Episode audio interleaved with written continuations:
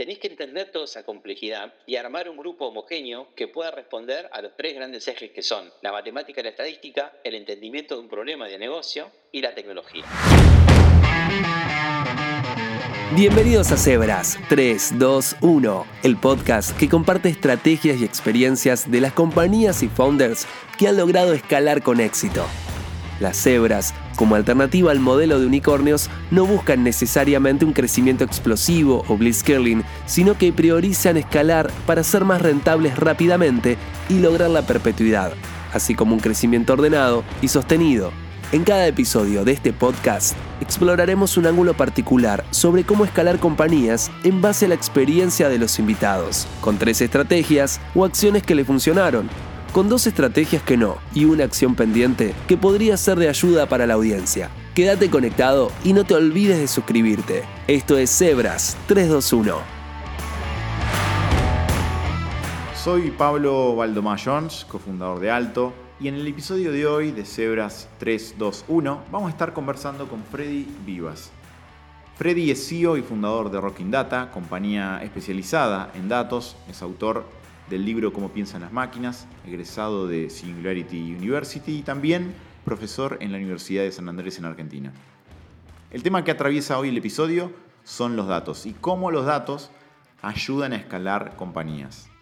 Lo interesante de lo que vamos a estar escuchando son los casos prácticos de cómo Freddy ha visto que los datos fueron clave para escalar, cómo construir una cultura basada en datos y aprender también de malas experiencias que suelen ser más comunes de lo que creemos en tiempos en los que el tema de la data, AI y Machine Learning se han convertido en mainstream. Ahora sí, los dejamos con la conversación. En tu libro hay una frase que me llamó la atención antes de pasar al 321, que dice algo así como, lo voy a leer, espero no ser spoiler, Dice, creo que la inteligencia artificial es un medio para lograr un fin y es la forma de ayudar a la humanidad a alcanzar su máximo potencial. En base a esto, contanos cómo crees que los datos y la inteligencia artificial puede ayudar a empresas a escalar.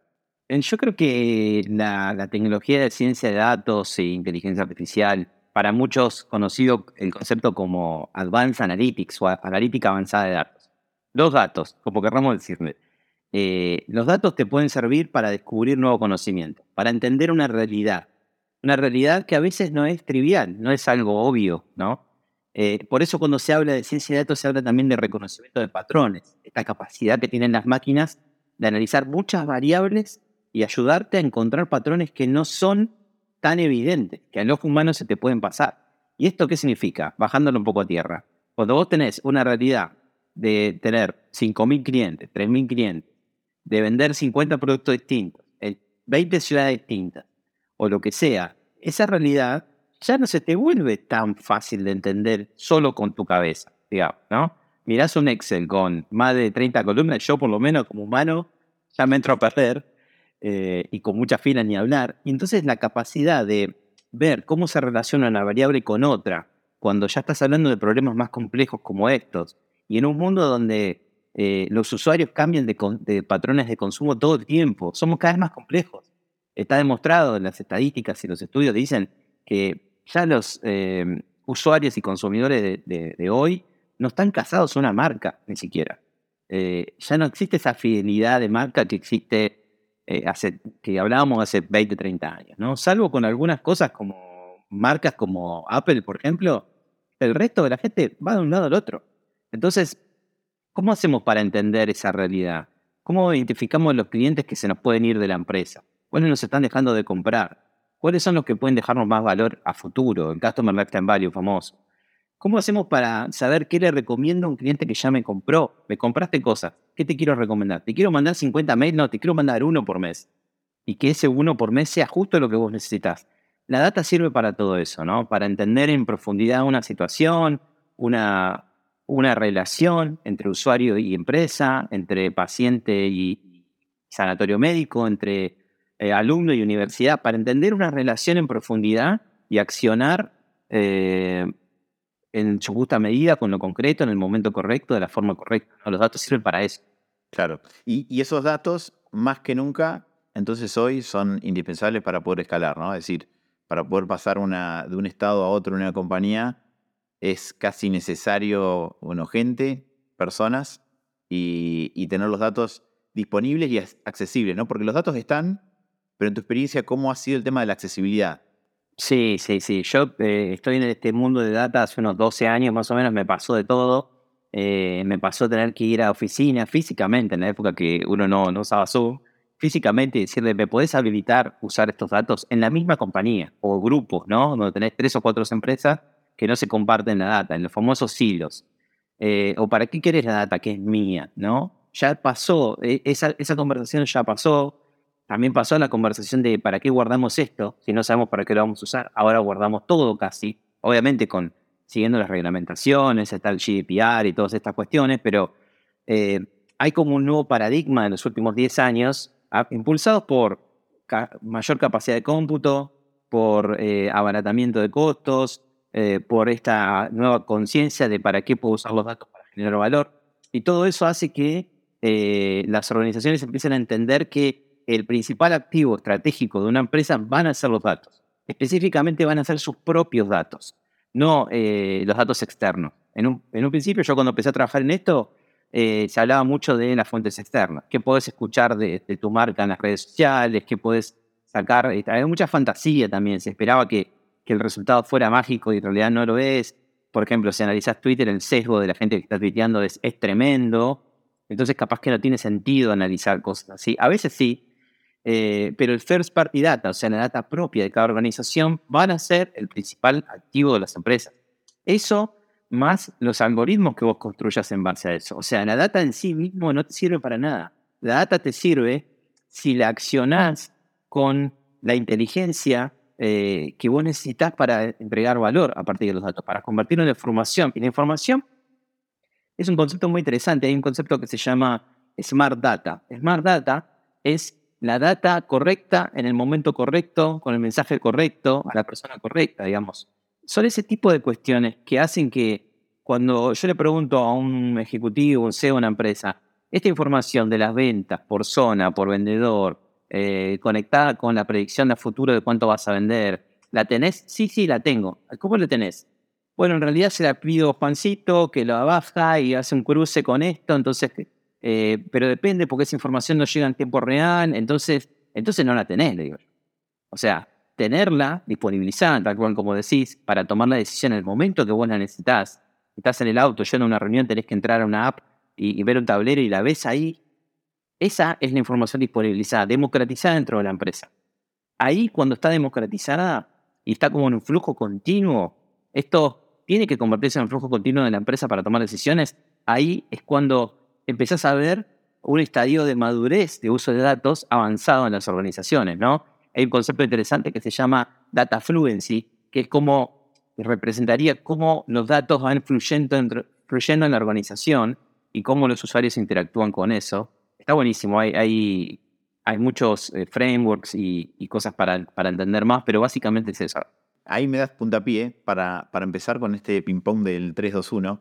Me gustaría que nos cuentes tres estrategias, tres ideas, tres acciones en donde los datos has visto que se han usado muy correctamente para escalar. Te cuento situaciones, si querés, que, por ahí puedan disparar temas. Em, me acuerdo de uno de los primeros clientes que tuvimos ya hace como cinco años en Rocking Data, eh, un cliente muy grande, estaba en un momento que quería hacer una segmentación de sus clientes, una segmentación comportamental, o sea, entender eh, de todos los clientes quienes estaban, eh, por ejemplo, comprando un determinado producto en una zona específica, si canjeaban puntos con la app, si compraban con tarjeta, eh, qué recomendación eh, consumían cuando iban al shop, o sea, un montón de entendimiento de cuestiones de comportamiento, no de edades, género y todo eso solamente, sino de cómo se comportan respecto al negocio. estábamos trabajando en ese modelo de segmentación. la mayoría de los proyectos que hacemos están conectados a marketing y me acuerdo que una decisión que me pareció interesante como anécdota es que se planteó, eh, ¿qué hacemos? ¿Implementamos el resultado de este modelo predictivo, de, este modelo de segmentación? ¿Lo implementamos en la arquitectura que hoy tenemos o esperamos a tener la arquitectura eh, final de la organización? La arquitectura, entiéndase como, en este caso, era disponibilizarlo dentro de una nube específica de una de las empresas de, de nube. Entonces, eh, ahí se plantea la primera cuestión, ¿no? De, podríamos decir, de agilidad de implementación de proyectos. ¿Qué hacemos? Fue la pregunta. Lo ponemos en un, en un estadio de, digamos, de temporal y cuando está lista la infraestructura lo migramos o esperamos a que esté eso para desarrollar el proyecto. Y ahí aparecen los trade-offs más estratégicos, ¿no? ¿Cuánto dinero perdemos si no empezamos ese proyecto hoy, ¿no? Y ahí viene el primer concepto que es esto de armar business case. O sea, muchas empresas donde trabajamos no tenían el concepto de cómo armo un caso de negocio dentro de la compañía para identificar cuáles son los mejores casos. Era, me parece que acá con estos datos podemos hacer algo, o vi esto en otra compañía. Y la mejor manera de hacer este tipo de proyectos para mí es construyendo un caso de negocio. Entendiendo cuánto dinero me va a generar en el próximo seis meses, cuatro meses, si ejecuto este proyecto. Y eso me gustó porque salió bien, se implementó en un estadio de, de temporal y después se migró. No se esperó, la arquitectura se demoró y tardó como dos años. Y siempre quedó la anécdota de yo ese cliente sigo trabajando y que me dicen, menos mal en ese momento tomamos esa decisión. Pero fue una decisión difícil, ¿no? Porque había incluso opiniones encontradas. Ese es un proyecto que me gusta. Otro proyecto que me gustó y que lo recomiendo como una buena práctica, que tuve varios eh, relacionados a esto, que es la democratización como del concepto de, inteligencia artificial, de datos dentro de las compañías. Y, esto está relacionado también a que puedas escalar. Si vos tenés un área específica de data eh, que son los expertos y son los que saben, y el resto de la compañía no entiende de qué estás hablando, está faltándote algo, ¿no? Y ese algo se conoce como data literacy o alfabetización en datos. ¿Qué significa? Es entender estos conceptos de los que estamos hablando. ¿Qué es BI? ¿Qué es Analytics? ¿Qué es Machine Learning? ¿Qué es CI? ¿Qué es Big Data? Eh, ¿Para qué me puede servir? Eh, ¿Cuáles son los roles que trabajan en esto? ¿Cómo se recomienda hacer un proyecto? O sea, aunque yo no esté involucrado, eh, trabajo en una empresa y no esté involucrado creando un proyecto, seguramente voy a ser generador de data o voy a ser usuario de los resultados de esa información. Por lo tanto, mi trabajo es muy importante para la, para la compañía. Me pasó de estar en proyectos donde, por ejemplo, se cargaban datos en los call centers, en datos como data entry, digamos, se, cargaba, se cargaban mal y, era como que se desplegaba el combo, la típica, elegir la primera opción. Y cuando me acuerdo que veíamos los resultados de los modelos, era claro que había data que 80% estaba elegido así, era improbable que fuera eso. Cuando hablábamos con los equipos que hacían ese ingreso de datos, nos decían, mira, la verdad que no sabía que íbamos a usar esta data para algo. No sabía que alguien miraba esta data, me dijeron.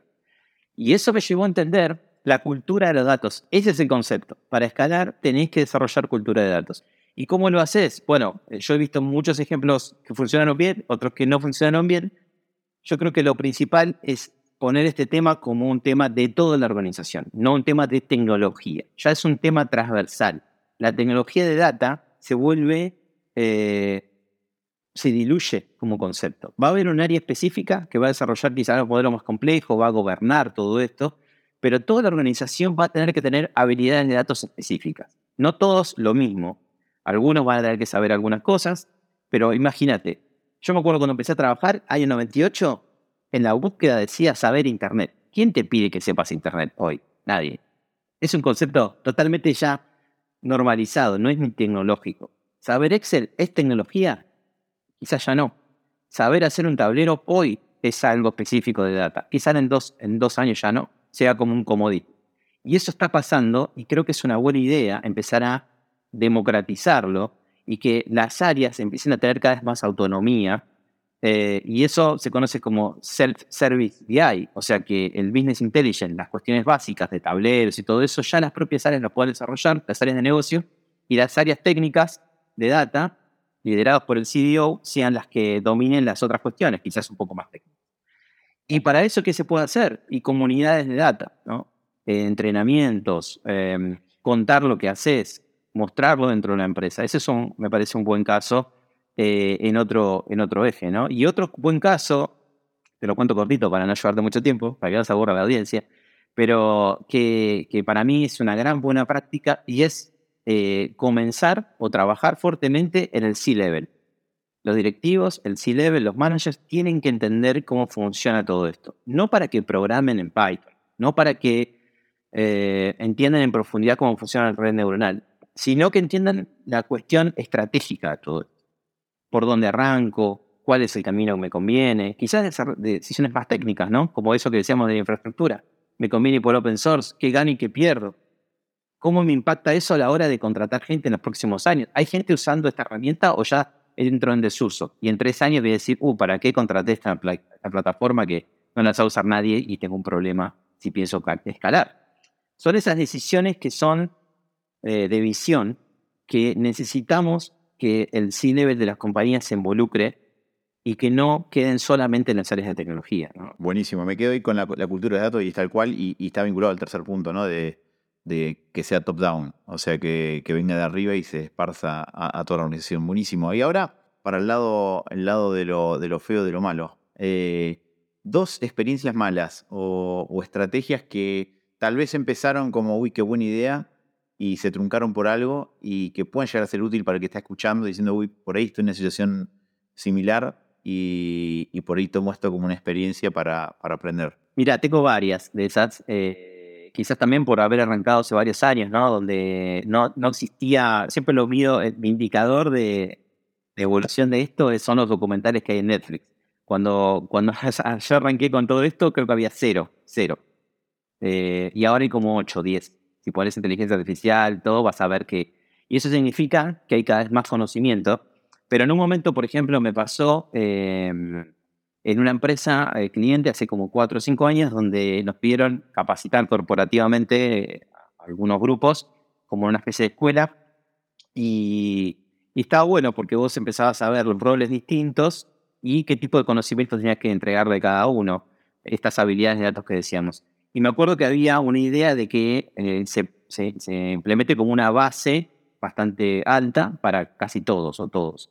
Y entre ellos estaba el área de people, el área de recursos humanos, que para mí es clave en todo esto. O sea, impacta por todos lados eh, en, recursos humanos esto que estamos hablando.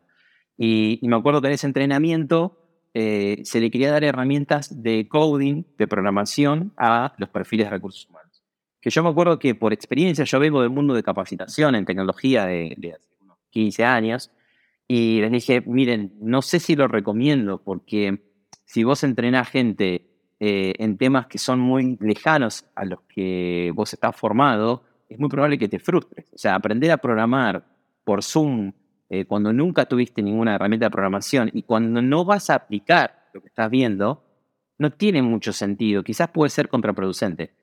Pero si quieren, probamos, probamos. Bueno, salió esa prueba y la idea de toda esa capacitación, además de generar eh, una base de cultura de datos, era que después gente se suba a las comunidades, empiece a participar en proyectos. Bueno, con el tiempo vimos que eh, nadie del área de recursos humanos se subía a los proyectos. Y hablando, llegamos a algunas conclusiones que estaba relacionado eso, ¿no? Eh, a lo que yo me imaginaba que podía pasar por un tema de que vos decís, ¿para qué estoy aprendiendo Python si en mi día a día no voy a hacer nada con Python? En mi día a día, ¿qué voy a hacer? Quizás entrevistar gente, saber qué roles necesito. Cuando yo arranqué con todo esto, uno de mis trabajos fue hablar con los áreas de People hace 12 años más o menos y decirles, necesitamos gente para construir estos proyectos, pero necesitamos que sepan mucha matemática y estadística porque vamos a hacer cosas de física eh, para, bueno, necesitamos físicos, me decían, o necesitamos matemáticos, y bueno, no sabemos. Y quizás traes, yo tengo, por ejemplo, en mi empresa, tengo gente que estudió astronomía y que son muy buenos eh, con la matemática, con la física, entendiendo problemas muy complejos. Y, y, bueno, quizás hay cosas de negocio que no tienen. Entonces, como área de people, tenéis que entender toda esa complejidad y armar un grupo homogéneo que pueda responder a los tres grandes ejes que son la matemática y la estadística, el entendimiento de un problema de negocio y la tecnología. Otros casos que, te puedo decir, que, los viví también, es como, viste la, frase esa que no sé cómo es, como que cuando sabes martillar o cuando es un martillo todo es un clavo, ¿no? Y me refiero al hecho de que muchas veces se quiere forzar la, incorporación de, Machine Learning o AI. Entonces hay empresas que, que me pasó que me dijeran, quiero hacer un modelo predictivo de esto. Aunque vendemos eso, muchas veces decimos, mira, esto no te lo recomiendo ahora. Quizás tenés que ir, por ejemplo, con un Excel y validando la idea, ¿no? Eh, anda completando los datos ahí, anda probando qué pasa si le recomendás esto a este cliente, anda eh, revisando esta lógica, quizás es más un modo analytics o BI, que es como, eh, digamos, un poco más ad hoc y más manual. generalmente analytics uno lo conecta con responder preguntas del pasado, qué pasó y por qué pasó ese entendimiento te va llevando quizás a un momento de decir, mira, a toda esta gente hice un testeo A-B, a toda esta gente le recomendé esto y pasó esto. A toda esta gente no le hice nada, lo dejé de grupo de control y, siguió, bueno, ese camino. Y ya con ese entendimiento de capaz tres o cuatro veces, te juntás con gente que sepa Machine Learning y decís, che, implementamos un modelo a ver cómo funciona. Es una lógica en la que planteo más de, experimentación, ¿no? La cultura de la experimentación metida en las organizaciones potencia todo esto y a veces no, lo vemos, que es una forma nueva de trabajar eh, y eso puede producir algunos, algunos problemas. Ese ejemplo viene por ese lado. Y hablando de problemas y desafíos, ¿qué tenés pendiente a la hora de datos para implementar algún proyecto o algo que estés pensando en relación a, datos hoy en día? Sí, hoy en día siento un poco de, de FOMO eh, esta cosa de, quedarse afuera de algo, eh, que no estoy afuera, pero es tan rápido lo que está pasando con IA generativa, con la inteligencia artificial generativa, que me pasa el FOMO es, que me escribe gente que tengo mensajes sin responder, que me dicen, che, podemos crear un avatar para, podemos hacer, eh, me ayudas con temas de música y, uff, hay tanto para hacer con la inteligencia artificial generativa, con esta capacidad nueva, nueva, entre comillas, de las máquinas de, de poder generar contenido sintético como ChatGPT, DALI 2, Midjourney. Estamos haciendo cosas con ChatGPT, la API, o sea, conectados para, para consumir ese servicio. Desde Rocket Data estamos haciendo algunas de estas cosas, pero hay tanto para hacer que siento que es un mundo en el que estamos pensando armar un equipo específicamente de esto. Eh, de cinco o seis personas que estén investigando y estén haciendo, pero la realidad es que eso te lo puedo decir porque lo siento ahora que me, lo está preguntando pero por ejemplo, laburar para pymes, eh, estamos creando un producto que está orientado a pymes, que lo vamos a lanzar en junio, sale todo bien. Y también es otro pendiente, eh, armar cosas más de capacitación, eh, que lo hacemos, pero nos falta. O sea, hay mucho, hay mucho para construir, hay espacio para, para hacer, inventar, y estamos en un momento de, inicio de todo esto, diría. Totalmente. No podría estar más de acuerdo con el comentario del FOMO por lo que estamos viviendo. Estamos viviendo un tiempo con mucha adrenalina y eso de igual forma me entusiasma. Gracias Freddy por tu tiempo, por esta conversación, por lo que has compartido. En la descripción vamos a dejar tus datos, así las personas se pueden contactar con vos. De vuelta, Freddy, muchas, muchas gracias. Un abrazo a Pablo, gracias por la invitación y saludos.